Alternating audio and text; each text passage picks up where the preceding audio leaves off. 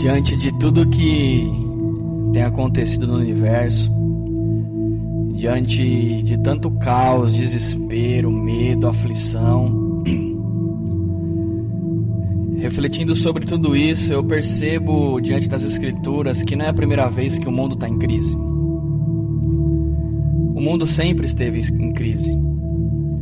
Foi assim no Jardim do Éden com Adão e Eva, foi assim com Caim e Abel, foi assim com Noé, na época do dilúvio e a arca. Foi assim na época de Moisés. Em tantas épocas e em tantos momentos a humanidade se encontrou em crise.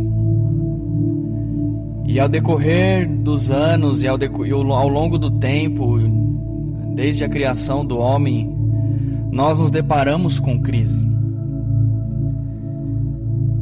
E diante de todo esse medo, de toda a crise, sempre foram levantados homens corajosos que bateram de frente com sistemas, com reis, governos, que foram homens que venceram o medo, que não se rebaixaram a decretos injustos, a ordenanças erradas, a ordens que quebravam os princípios de Deus em todas as crises, homens e mulheres foram levantados pelo Senhor para fazer o nome dele ser glorificado na terra.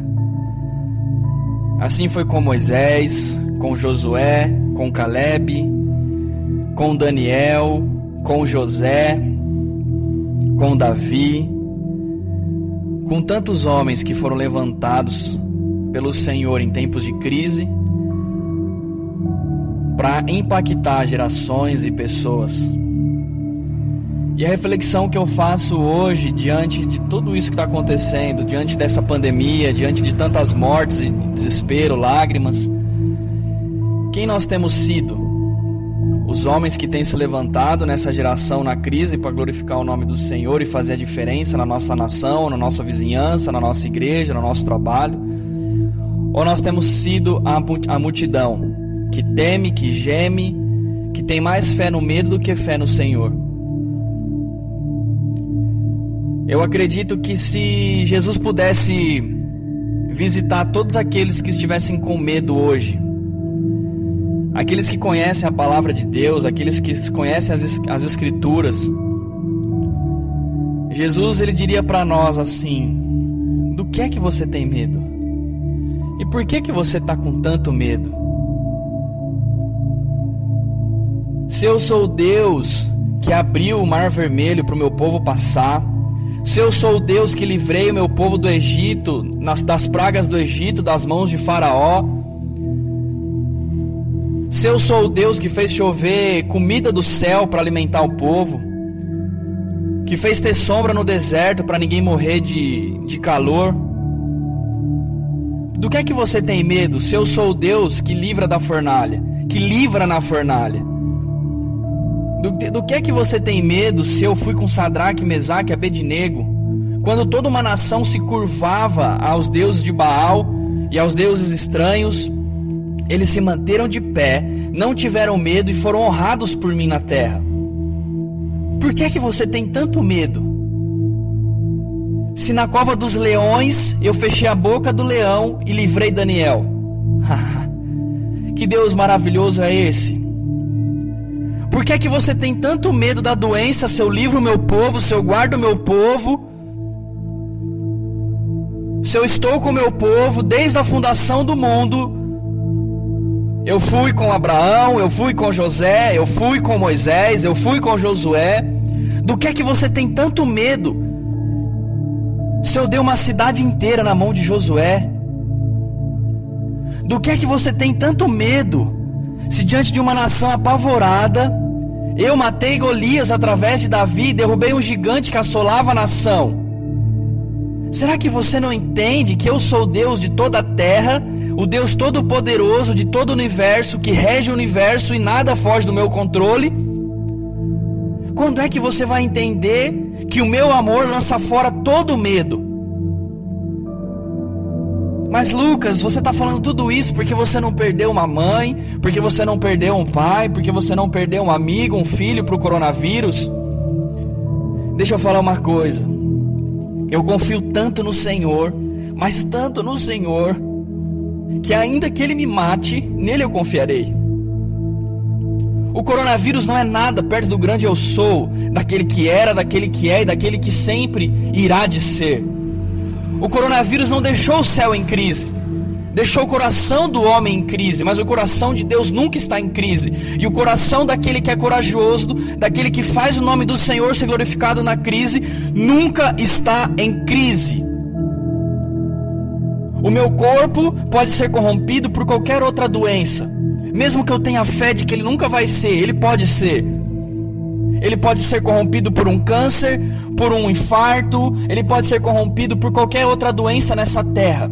Mas isso nunca vai anular minha fé em Cristo, nunca vai anular aquilo que o Senhor já fez na minha vida, e nunca vai anular aquilo que o Senhor ainda há de fazer. Porque mesmo que eu morra de coronavírus ou de qualquer outra doença, eu sei que isso é apenas uma passagem para que eu me encontre com o meu Criador. E por quanto tempo você vai ficar vivendo com medo? Com preocupações, com aflições? Sendo que o amor de Cristo lança fora todo medo. Nós precisamos ler as Escrituras e entender que os homens que o Senhor usou eram homens normais como nós eles não eram homens super, super poderosos, eles tinham falhas, defeitos, problemas, mas eles resolveram confiar no Senhor. E é assim que eu oro todos os dias e falo: Deus, levanta o Lucas nessa geração, para que eu seja um homem corajoso que levanta as pessoas e que não se rende a notícias, não se rende ao medo, não se rende à doença. Porque ainda que o Senhor me mate, nele eu confiarei. No Senhor eu confio a minha vida, no Senhor eu confio os meus sonhos, no Senhor eu confio os meus planos, e nada, nada eu temerei nessa terra, porque nada pode me separar do teu amor. Ainda que a morte me separe dessa terra, das pessoas que eu amo, das pessoas que eu convivo, ela nunca poderá me separar daquele que me amou primeiro, porque o Senhor venceu a morte na cruz. E do que é que eu tenho medo? Por que, é que eu vou ter medo? Por que eu tenho que temer? Se o amor de Cristo lança fora todo medo. Ah, se levanta nessa geração para ser uma pessoa que causa transformação na vida de outras. Não fica enchendo a cabeça das pessoas que você ama ou da sua própria cabeça de coisas ruins, de pensamentos negativos, de pensamentos de morte, porque os pensamentos que o Senhor tem a nosso respeito são pensamentos de paz, pensamentos de um futuro bom e não de mal. A fé é para quem exerce. Nós não podemos entender tudo o que Deus faz, nem tampouco controlar o que acontece na nossa vida. Mas uma coisa é certa, nós podemos confiar no Senhor. Assim como Sadraque, Mesaque e Abednego confiaram no Senhor e foram libertos, livres da fornalha. E foram honrados por Deus na terra, assim pode ser com a nossa vida também. Assim como Daniel foi li liberto, foi livrado da cova dos leões, assim também pode ser com a nossa vida. Porque eles eram homens normais, eles também tinham medo, aflições, como será que estava o coração de Daniel quando ele foi jogado numa cova com vários leões? É óbvio que ele tinha medo, é óbvio que ele estava com, com temor no seu coração. É natural do homem, é uma resposta do seu cérebro às circunstâncias que te trazem é, aflições, agonias, é, vai ser sempre uma resposta do seu corpo, o medo. Mas a confiança, a fé, a perseverança, o amor em Cristo superavam esse medo. E eu tenho certeza que a alma e o espírito deles clamavam e sentiam o amor de Deus por perto. E por fim, eles sabiam que Jesus, que o Senhor ia livrar eles da, da, da, das mãos do, do mal. E assim também pode ser com a nossa vida. Só que a fé, a nossa fé no Senhor, o nosso coração no Senhor, o nosso amor pelo Senhor tem que ser maior do que qualquer medo, tem que ser maior do que a morte, e que e nós que somos cristãos, que entendemos o que é a morte, nós não podemos temê-la.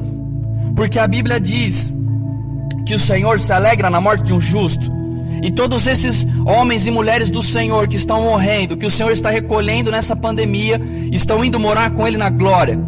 E eu não posso explicar aqui para você o porquê que eles estão indo, porque isso só cabe a Deus. Mas de uma coisa eu sei, que todo homem que faz o nome do Senhor ser glorificado na crise é honrado por Deus na terra. Davi, depois que matou Golias, ele foi honrado por Deus entre os homens. E logo ele foi general do exército, ele foi aclamado pelos homens, e logo ele se estabeleceu rei da nação de Israel. Foi honrado por Deus na terra. Josué e Caleb resolveram glorificar o nome do Senhor no meio da crise. Quando todos os espias disseram: Não dá, não dá para entrar na terra prometida, ela já é habitada. Já tem gente aqui, já tem uma sociedade, tem gigantes, tem pessoas, não tem como, nós não podemos vencer. Josué e Caleb rasgaram suas vestes diante da população inteira do povo de Deus e disseram: Dá sim, se o Senhor prometeu, Ele vai cumprir. Nós temos que confiar, nós temos que acreditar que se Ele prometeu, Ele vai dar a provisão. Se Ele deu a visão, Ele vai dar a provisão. Se Ele nos permitiu ver, é porque Ele quer nos dar. Nós temos que confiar. Por favor, acreditem que o Senhor possa dar essa terra a nós. Muitos duvidaram, muitos não acreditaram, temeram, choraram e não confiaram no Deus que já tinha livrado eles das mãos de Faraó que já tinha aberto o mar vermelho, que já tinha feito chover comida do céu, não confiaram. E sabe o que acontece com quem não confia no Senhor? Morre no deserto. Josué e Caleb resolveram acreditar. E diante de toda a nação, só eles puderam entrar na terra prometida.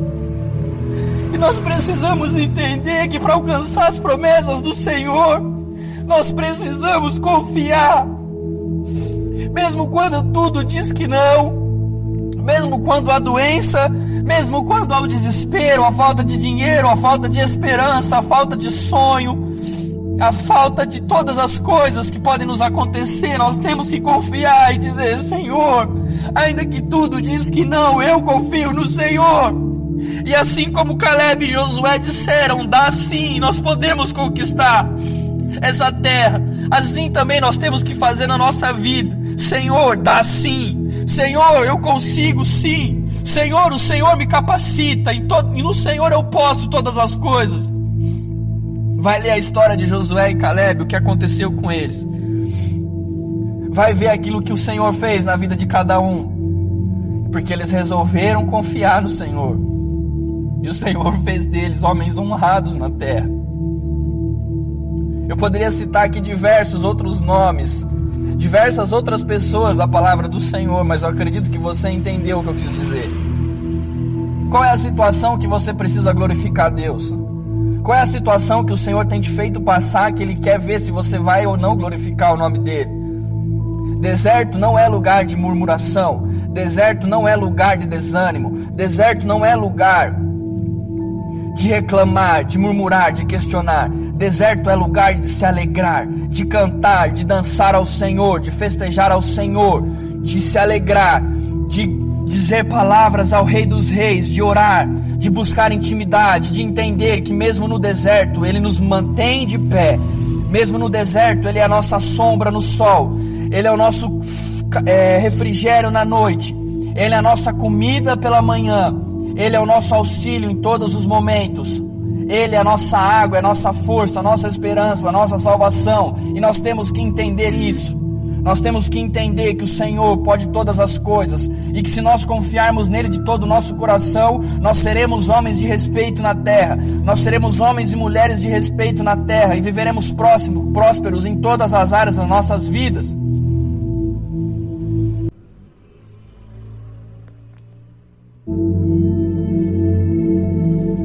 Nós precisamos ter um coração corajoso.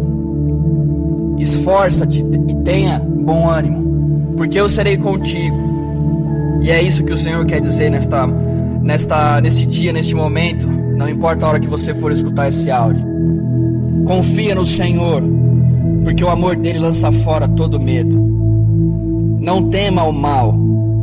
Não se proste a doenças, ao caos, à falta de dinheiro, aos deuses dessa terra, mas se curva diante do Rei dos Reis e Senhor dos Senhores, ao Rei ressurreto que um dia morreu para te salvar, que te amou primeiro.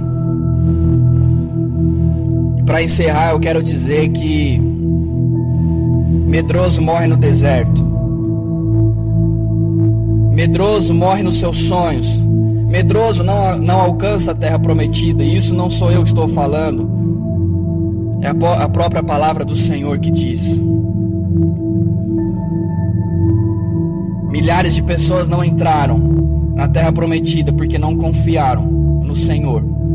Uma viagem que era para ser de quatro dias durou mais de 40 anos por murmuração, reclamação e falta de fé no Senhor. Mesmo eles vendo a mão do Senhor diariamente sobre a vida deles, eles ainda não acreditaram e colheram consequências eternas. Sejam corajosos, porque a palavra do Senhor está repleta de homens que nós falamos até hoje, que viveram há muitos e muitos e muitos anos atrás, mas que são lembrados até hoje por sua coragem, por sua fé, por sua perseverança no Senhor. Confie no Senhor de todo o seu coração. Deleite o seu coração no Senhor.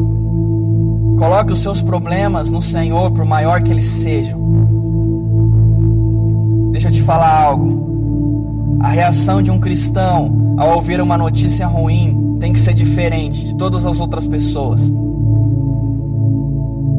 A notícia de uma doença, a notícia da morte de alguém, a notícia de algo ruim tem que ser diferente no cristão. Porque é isso que vai mostrar se realmente ele confia no Senhor ou ele é mais um na multidão. Não seja mais um na multidão. Deixa fluir o rio que existe dentro do seu coração para alcançar outras pessoas. Por que, que você está afundado em depressão, em agonia, em tristeza? Se existem experiências dentro do seu coração, se existem situações dentro do seu coração que vão servir de cura para outras pessoas, e existem pessoas que estão morrendo emocionalmente, materialmente, financeiramente, fisicamente, porque você não se levanta nessa geração. Todos os homens da palavra do Senhor que se levantaram na geração mudaram a vida de pessoas, mudaram a vida de famílias, mudaram a história de nações. E o Senhor quer te usar para mudar a história de famílias. Ele quer te usar para resgatar corações, para resgatar pessoas feridas. As suas feridas serão cura para a ferida de outras pessoas. As suas experiências e histórias são remédios para outras pessoas que estão morrendo na ansiedade, morrendo na depressão, morrendo e agonizando nos seus próprios erros e frustrações. E você não pode ficar calado. Você tem que abrir a sua boca, você tem que deixar o rio fluir que existe no seu coração, alcançar outras vidas e outras pessoas, para que todos os dias a fonte de Deus se renove sobre a sua vida. A palavra do Senhor diz que do nosso interior fluiriam, fluiriam águas, rios de águas vivas. Deixa fluir aquilo que queima no seu coração. A mensagem que queima no seu coração precisa alcançar outras pessoas, porque a vida não é sobre eu, não é sobre você, a vida é sobre nós. Eu, você e o nosso Criador, o Senhor Jesus. Não é o quanto nós vencemos, mas sim o quanto de pessoas que nós fazemos vencer. Imagina quando você chegar um dia diante do Senhor, o seu Deus, no dia do julgamento final, quando ele vai olhar a sua vida toda e tudo aquilo que você fez e deixou de fazer.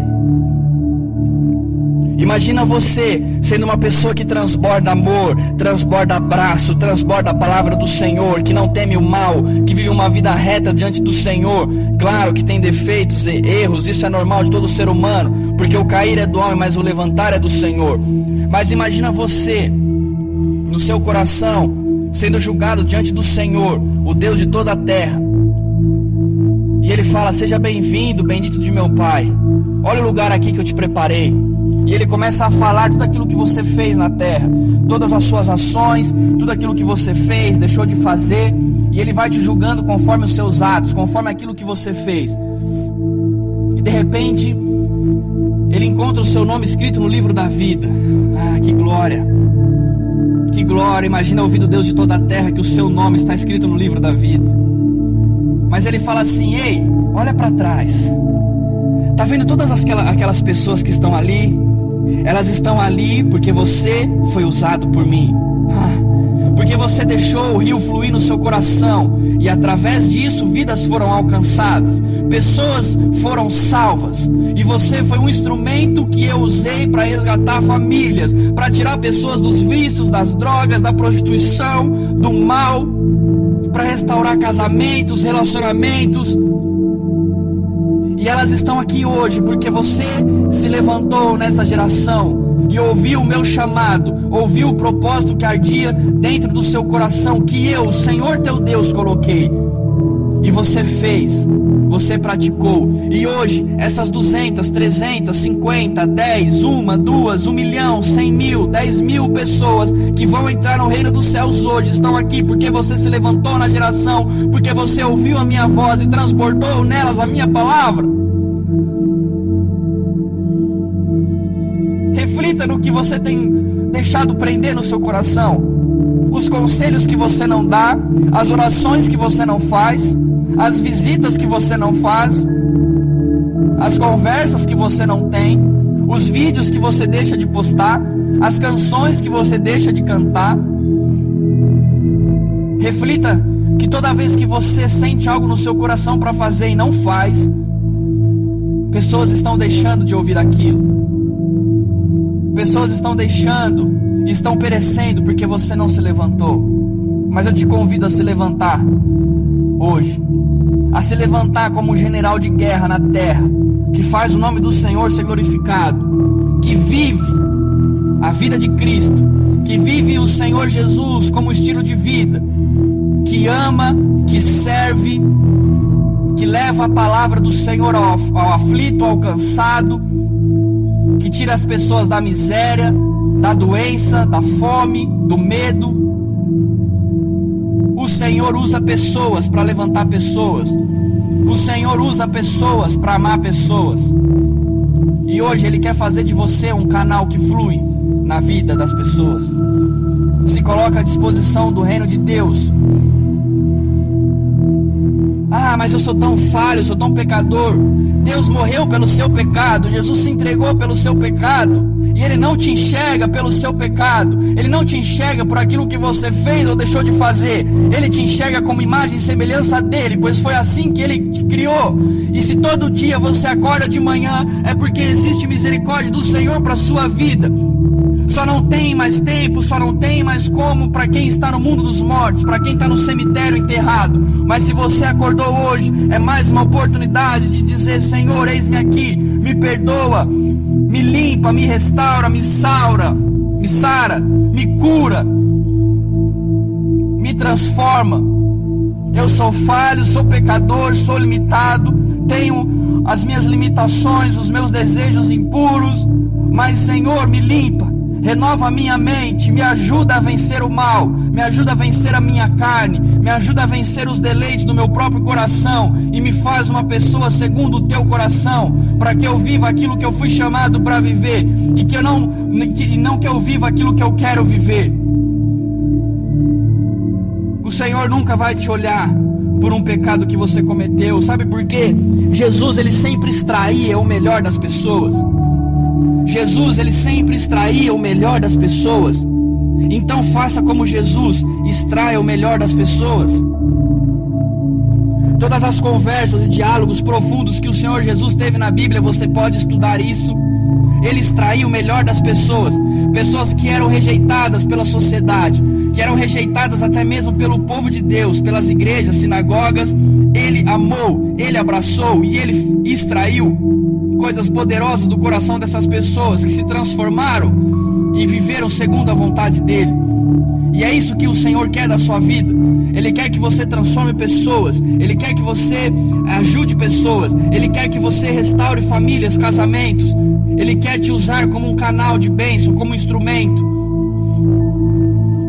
Assim como uma guitarra e um guitarrista, é assim Deus com nós.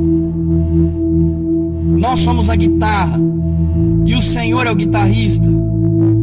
Entenda o que eu quero dizer. E nós temos que estar afinados para que saia um bom som, para que suba até ele um cheiro agradável, um som agradável, para que ele se agrade da nossa oferta diária.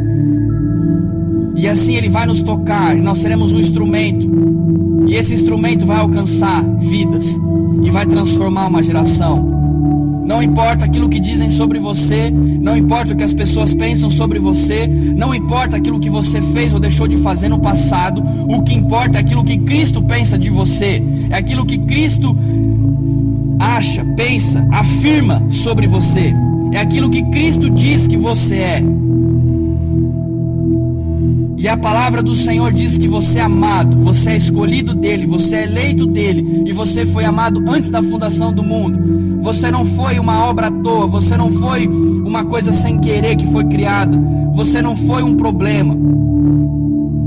Você foi algo planejado por Deus, sonhado por Deus, para cumprir um propósito na terra. Ativa sua identidade no Senhor. Ativa aquilo que o Senhor quer que seja ativado no seu coração. Todos os grandes homens do Senhor tiveram as suas identidades ativadas nele, e assim foi possível viver o propósito. Você já descobriu a sua identidade no Senhor? Você já descobriu o seu propósito no Senhor? Busca Ele de todo o seu coração e você entenderá aquilo que é para ser feito nessa terra. Não viva a, por aquilo que o homem pensa sobre você, mas viva por aquilo que Cristo pensa de você.